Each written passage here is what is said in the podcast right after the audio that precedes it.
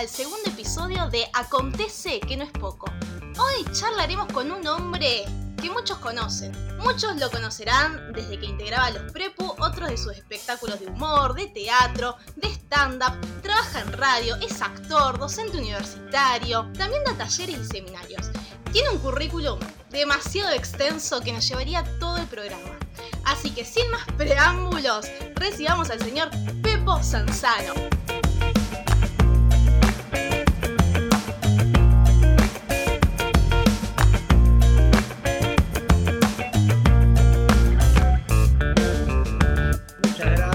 Gracias. Veo banderas allá de Villa Dálmine, presente. Gracias, Villa Dálmine. Oh, Guaminín, ¿qué tal?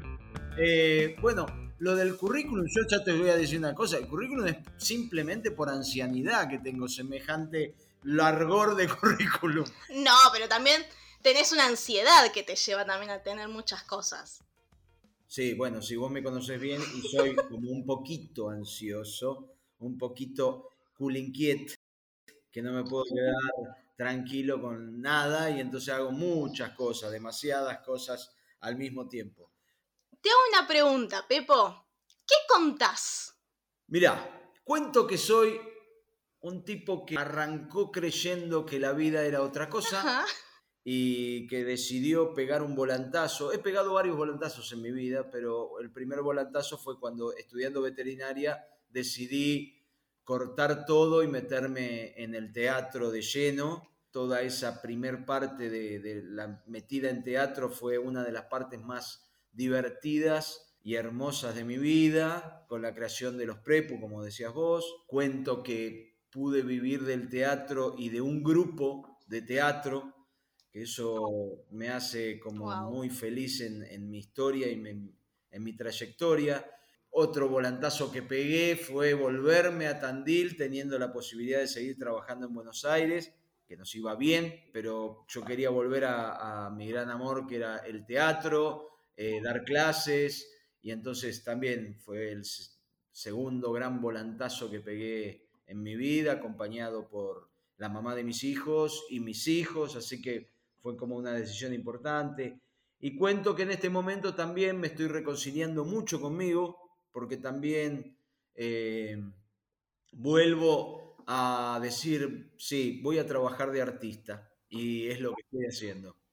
Así que eso me tiene como muy feliz, si cabe la expresión. Qué valiente fuiste eh, en todos estos volantazos que diste, porque hay que ser valiente para tomar decisiones tan grandes, ¿no? Porque uno lo dice, pero me imagino en el momento, ¿no? Los miedos que surgían, las dudas, el- los cambios tan drásticos, o sea, de estar en una carrera que por ahí te Sí. daba cierta seguridad, decir, listo, me quiero dedicar al arte, al teatro, de repente, cuando estabas en un momento de éxito, decir, me vuelvo a Tandil, me imagino como decisiones fuertes. Más que, yo digo, más que valentía, a lo mejor un, un grado de inconsciencia interesante, y me parece que es un factor muy importante para los artistas, para los que queremos involucrarnos con el arte, es eh, la zambullida, meternos en lo que La estamos zambullida. haciendo, eh, sin, sin medir tanto éxito o fracaso. Hay dos tipos de miedo, el miedo que moviliza y el miedo que paraliza.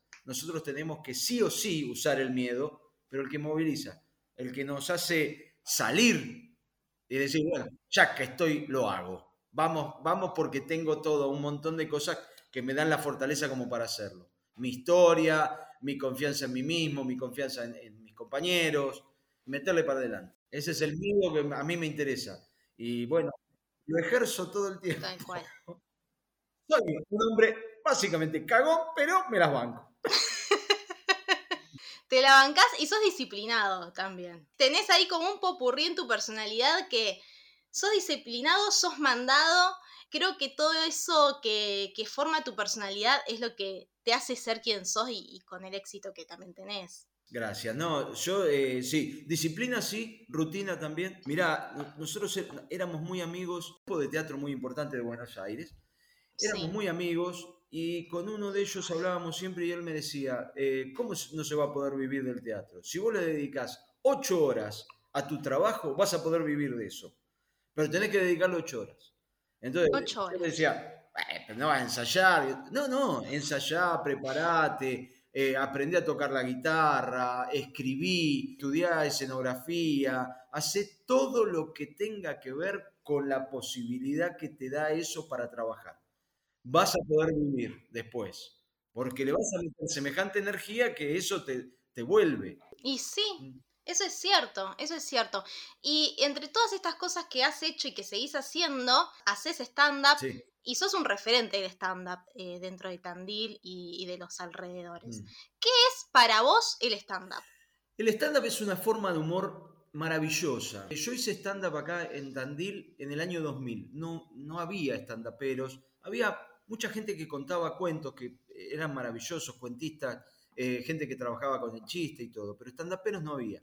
Yo hice un espectáculo de stand-up en el año 2000 y la gente decía, sí, me morí de risa, pero hablas de las cosas que hacemos todos. Y yo le decía, claro, eh, eso, es eso, es eso precisamente. Eh, porque a mí me interesó siempre el humor de identificación. Eh, nosotros, digamos, en la historia de los Prepu trabajábamos siempre desde nosotros como perdedores para que vos te rías de nosotros. Entonces, esa forma de humor a mí me interesaba mucho. Cuando hice cursos allá en Buenos Aires con Martín Rocco de stand-up, lo primero que me di cuenta era eso. Yo tengo que ponerme como principal perdedor de la historia para que la gente se identifique, porque primero me, que se metan conmigo. Y entonces el humor de identificación, este de decir, sí, sí, es tal cual, como dice Capusotto, para mí es fundamental, es fundamental. Yo siempre cuando doy los talleres de stand-up, lo que digo es, nosotros a una pavada como observadores le tenemos que poner una lupa grande así. Entonces ah. eso lo destacamos y florece. en esa observación que todos decimos, viste la botellita esta, no cierra bien, porque es verdad. Y nadie se da, viste, presta atención. Ahora, poder, yo hacer un catálogo de por qué estas botellitas pierden agua, todos van a decir, ay, tenés razón, porque me puse... O ya lo sabía, ¿viste? Claro, no, decir, sí, pero el gordo nabo este se dio cuenta y hizo todo un catálogo. Entonces, esa es la idea un poco del estándar. Agarrar cualquier situación, cualquier cuestión de la cotidianeidad y hacerla explícita. Y como también digo, hmm. los que hacen y hacemos stand-up somos segregados. Es decir, en un momento la vimos de afuera y entonces la queremos contar. Entonces yo hablo de que en la adolescencia planchaba como loco cuando iba a planchar, qué término ¡Ay, planchar! antiguo. apareció, apareció ahí mi abuela de repente. Total. Pero planchar era de planchar de no bailar en los bailes. Tal cual, te dejaron planchado. Te dejaban planchando la chica. Y yo planchaba que era un tintorero experto, ¿eh? No sabés. Entonces, ¿yo qué hacía? Miraba. Las chicas no bailaban, miraba, miraba, miraba. Entonces yo te puedo hablar de el, baile seis años, porque yo la vi toda y de encima la quiero contar, porque yo bailo bien. Entonces, bueno, tengo derecho. El stand-up literal significa esto de estar de pie, ¿no? Pero estar de pie a qué? Y también teniendo en cuenta esto de que estás solo arriba del escenario, solo, vos, tu alma, el espectador ahí mirando, ¿qué significa para vos estar ahí parado solo? Primero y principal, yo no, no siento esa soledad. Me pasa cuando hago a lo mejor un espectáculo donde hago un personaje y todo, y entonces aparece la cuarta pared y todo eso, eh, que ahí sí siento la soledad. Ahora, cuando estoy haciendo stand-up, yo estoy con todos los que fueron. También esto es, construcciones, oficio, qué sé yo, años, no sé, pero el tema es lograr que todos estén involucrados con vos en un grado de complicidad absoluta. Lo que hay que lograr en el stand-up es el clima de confianza que se logra después de un asado de domingo con tus amigos cuando ya comiste, ya estás un cachín copeteado y entonces dice, che, contale lo que te pasó en el supermercado, Juan Carlos. Y entonces Juan Carlos arranca y lo cuenta y todo, no, ¿en serio? ¿Y qué te dijo? ¿Y cómo está? Y entonces ese es el clima que hay que lograr en el stand estoy en comunicación constante. Tal cual. Uso la comunicación. Hay ahí como un ida y vuelta, ¿no? Te convivio que se genera constantemente con el espectador. ¿Y qué diferencias encontrás con el teatro? Porque si bien el stand-up vos estás contando una historia y obviamente que te tomás a vos de referencia, yo no sé si siempre, lo, lo digo un poco desde la ignorancia, ¿no? No sé si siempre es real o es un personaje inventado. Mirá qué linda pregunta. No, nosotros hablamos de nosotros, pero como personajes de nosotros mismos. Es decir, lo que estoy haciendo arriba del escenario no soy yo mismo, soy un personaje de mí mismo. No soy tan gauchito, no soy tan perdedor, no soy tan... ¿No? Pero ahí soy el más perdedor, el más gauchito, el pobre infeliz que le pasa todo. Siempre es como exacerbar tu personaje. El stand-up tiene varias cuestiones. Ha sido muy bastardeado el género, ha sido no comprendido, porque yo particularmente detesto a, a los estandaperos que agreden al público. Tal cual, Yo no, lo, no, no los comparto en absoluto, me hace muy mal cuando pasa tal eso. cual. Como que ahora ya es la norma, ¿viste? De decir, eh, aquello- O subirte al escenario para despotricar. No me va esa. A mí de eso, de que se suben al escenario y empiezan a decir, ah, porque las minas, ah, porque los Sí, sí. tipos. Y es como que la gente también se toma como que el stand-upero es eso, ¿no? Como esa persona que agrede. Tal cual. Hay de eso, ¿eh? Y entonces, cuando se ponen irónicos por irónicos mismos, se me transforma completamente en una banalidad absoluta. Los que se ponen agresivos por agresivos es banal. Yo digo, eso trato de sacarlo. Sí, sí, sí. Que se lo toman como parte de desahogo, como si fuese, bueno, voy al psicólogo a desahogarme un poquito. Y el espectador, ¿cómo lo ves? Por lo menos al espectador de Tandil, ¿no? ¿Cómo ves que fue avanzando desde hace 20 años que iniciaste a hacer stand-up allá, ahora? Y eh, eso también es algo que ah, nosotros siempre comentamos, que es, antes venía Tristán con una obra que se llamaba eh, Todos los gatitos tienen frío, y nosotros teníamos que suspender. Se suspendía la función que estuvieras haciendo, y te estoy hablando de más. Venía cualquiera, no, ¿viste? no podías competir porque no venía nadie. Después, el teatro tandilense empezó a ser parte, la, la- gente de acá. Después nos vino la pandemia y ahora hay como un fervor impresionante. Los espectáculos están funcionando muy bien a pesar de, de los protocolos de, de aforo limitado y toda esa historia. Están funcionando muy bien. Y hacer stand-up en Sí. Tandil, en invierno, un miércoles, a la noche. Mira todos los datos que te estoy dando. Tiki, tiki. Es muy fuerte, o sea, es como... Hay muchas contras duras, porque el Muy. frío es duro. eh. muy, muy duro para salir Es un duro. miércoles. Vos decís, me voy a ir a ver un show con un gordo que habla rápido. Un miércoles a las 9 de la noche, un frío, No, no. es frío. Es frío. es frío. Yo siempre describo que el frío de Tandil es como que te atraviesa los huesos. O sea, vos realmente sentís en el hueso el frío. Es terrible. Terrible. El público, pese a eso, va. Va. ¿Qué hacen? Yo siempre arranco como diciendo, ¿qué hacen acá que no están durmiendo? con la frazadita, la bolsita de agua caliente. Tal cual, ya con la chochona al lado de la calle. ¡Ah! Y es maravilloso lo que está pasando. Bueno, hay grupos que tra- están trabajando muchísimo el stand-up, hay los chicos de Nómade acá en Tandil que hacen como una resistencia absoluta porque ellos dicen vamos a mantener un ciclo y te mantienen un ciclo, entonces son los miércoles, son los miércoles, todos los miércoles, y no bajan un solo miércoles. Y entonces también crear hábitos fue lo que nos pasó desde que competíamos con Mm. Tristán y los gatitos tristes a nosotros, porque nosotros seguíamos resistiendo, nosotros decíamos, lo hacemos igual. Y entonces venían siete y se hacía la función. Es acostumbrar. Sí. Y también el público estuvo como esto tan encerrado que hay una necesidad de empezar a tener contacto con otro, a ver espectáculos, a ver a alguien hablar que no fuese tu marido, cual, de escuchar no, otras cosas que le pasa a otra gente, que también para mí eso es como lo que está moviendo mucho. Tal cual, tal cual. Para bancarme al gordo que tengo en casa voy a ver Tal otro cual, que por ahí me hace reír un Sí. poquito más, no me cuenta siempre lo mismo. Ah, no llegamos a fin de mes. ¡Eh, eh, ¡Oh, ya me lo dijiste 80 veces, Carlos! otra vez, joder! Otra vez con lo mismo.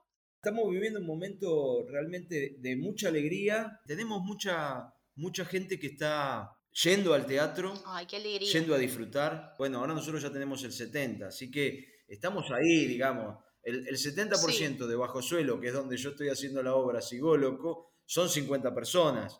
Y hay que meter 50 personas. Sí. Hay que meter 50 Y, bu- y, personas. bueno, se está logrando. Escúchame, ¿y para vos? ¿Todos pueden hacer stand-up? ¿O es solamente cosas de pocos, de algunos? Yo creo que tiene que nacer desde eso que te tiré como tip. Tenés que sentirte en algún momento segregado para poder contar, querer contar eso que te pasó. Porque si no, no surge esto de decir, che, soy yo o a mí me parece que los papeles higiénicos vienen cada vez más finitos. Entonces yo tengo que contarlo. Entonces tiene que surgirte ese bichito, ponerle un nombre, esa, esa inquietud, esa molestia. Esa curiosidad ese- también, ¿no? Sí, lo que te, yo también lo, lo que digo siempre es eso que te saca de quicio, que Mm. viste es el quicio en la puerta en la puerta y entonces cierra. Y si está un torcidita, golpea y Oh, bueno, y Sí. trata de- bueno, lo que te saca de quicio es eso que tenés ganas de contar. Tal cual. Si no tenés eso, va a ser aburrido. Pero si vos decís, bueno, eh, che, contame cómo preparás el mate, y entonces vos me haces toda una explicación del mate, cómo lo preparás vos y lo que te rompe los quinotos, cómo lo preparan los demás, bueno, tenés ganas Tal de cual. Tal cual. De ahí viene. Tal cual. Yo te, te hago esta pregunta más que nada porque había surgido en un momento como esto de, ah, cualquiera puede hacer stand-up. Ah, cualquiera se le va, se para ahí y se pone a No. hablar. Eh, No, entonces, o sea, pregunto yo- esto, ah, bueno, tiene yo como- obviamente tengo mi postura y, y concuerdo con lo que vos decís, pero también es como, bueno, es una pregunta que todo el mundo se hace esto, ¿no? De, bueno, si yo también me puedo parar y puedo contar un chiste. Claro, a ver cómo lo haces. Y una cosa fundamental, no tenés que sufrir arriba del escenario. Eh, el escenario es un lugar mágico, sagrado, absolutamente Mm. sagrado, y que representa un, un ritual. Y nunca es un ritual doloroso. Es un ritual de alegría, es un ritual, por más que estés haciendo la peor de los dramas donde tengas que llorar de punta a punta, vos terminás de llorar y decís, qué bueno me salió, cómo lloré. Esa sensación tiene que ser siempre de satisfacción, de felicidad. Si vos estás sufriendo arriba del escenario, puede ser muy perjudicial para tu salud, como no- fumarte un cigarrillo con el- la, la- la advertencia de la caja. Entonces, Tal cual. eh, yo, el cualquiera puede hacer, eh, yo puedo decirte, sí, cualquiera puede hacer, mientras no sufra y tenga cosas para decir.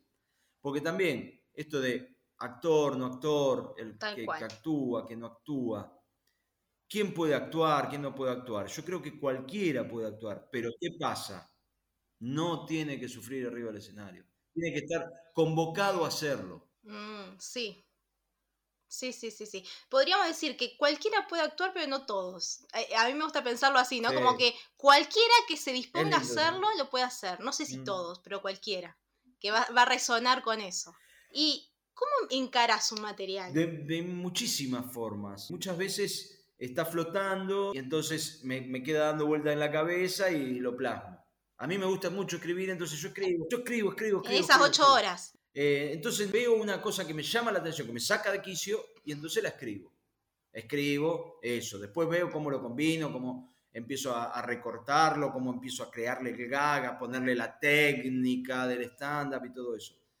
Pero los materiales están en el aire, están por todos lados. Hay materiales que son recurrentes. A Pedro Saborido lo, lo conocí cuando trabajábamos en el programa de Tato Bores. Y yo siempre charlaba sobre la escritura del humor porque yo era un poco el encargado de, de escribir Hmm. en los prepu, no como el encargado exclusivo, sino el que se encargaba de el tipear. Y Pedro me decía siempre una cosa. Decía, Pepo, uno siempre escribe el mismo sketch durante toda su vida. El tema es cómo lo renueva y cómo no aburre al público. Entonces a mí siempre eso me quedó dando vuelta en la cabeza. Uno tiene como una forma y entonces sabe que siempre le va a disparar para un lado. No tenés, tenés que tener la capacidad Sí. de renovarte con ese material, de cómo reinventarlo todo el tiempo. Entonces yo te digo, la vejez, la gordura, la infancia complejada, la adolescencia sin novia, todo ese tipo de cosas son muy recurrentes en mí. Ahora, ¿cómo lo renuevo? ¿Cómo hago que eso se transforme todo el tiempo o aparezca como un manchón dentro de un tema nuevo que estoy tratando? Esa es la idea. Ay, qué fantástico, ¿no? Porque todo el tiempo uno está trabajando con uno. O sea, vos sos tu, tu material. Todo el tiempo sos tu material y todo lo que te modifica. Todo lo que te modifica es tu propio material, pero sobre vos mismo, siempre. Tal cual. Entonces vos podés, eh, el otro día en un taller estuvo muy buena la, reflexión porque era eh, una de las estudiantes decía que ella veía que todos los demás hablaban de ellos mismos y ella no, que ella hablaba de la familia. Y todos le dijeron, ¿qué? Porque vos hablás de tu familia, pero siempre como referencia a vos. Entonces es tu familia. Ella decía, no, yo, fíjate que yo cuando leo mi material digo, porque hablo de mi tía, que hablo de cómo en la playa, que yo, pero habla, hablas todo el tiempo de cómo tu familia te modifica a, vos, especialmente. ah, dice. Porque es así, uno cree que, que no, que a lo mejor, viste, los otros tienen la capacidad de hablar de otras cosas. Todos hablan de, de sí mismos con respecto a lo demás. Tal cual. Y cómo el otro nos transforma a nosotros. Todo el tiempo. Todo el tiempo. Todo el tiempo. Todo el tiempo. Esa es la idea. Pepo querido, me encantó tener esta charla con vos. Muchísimas gracias, pues me voy pensando con un montón de cosas. Pero antes de que te vayas, de que yo me vaya, de que todos nos vayamos, me encantaría si nos podés dejar algún consejo o algún tip o alguna recomendación, lo que vos quieras. Mira, eh, en base a esto de que dije y que vinimos charlando y todo, iba a hablar sobre el tema de la felicidad arriba del escenario y que me parece que es fundamental.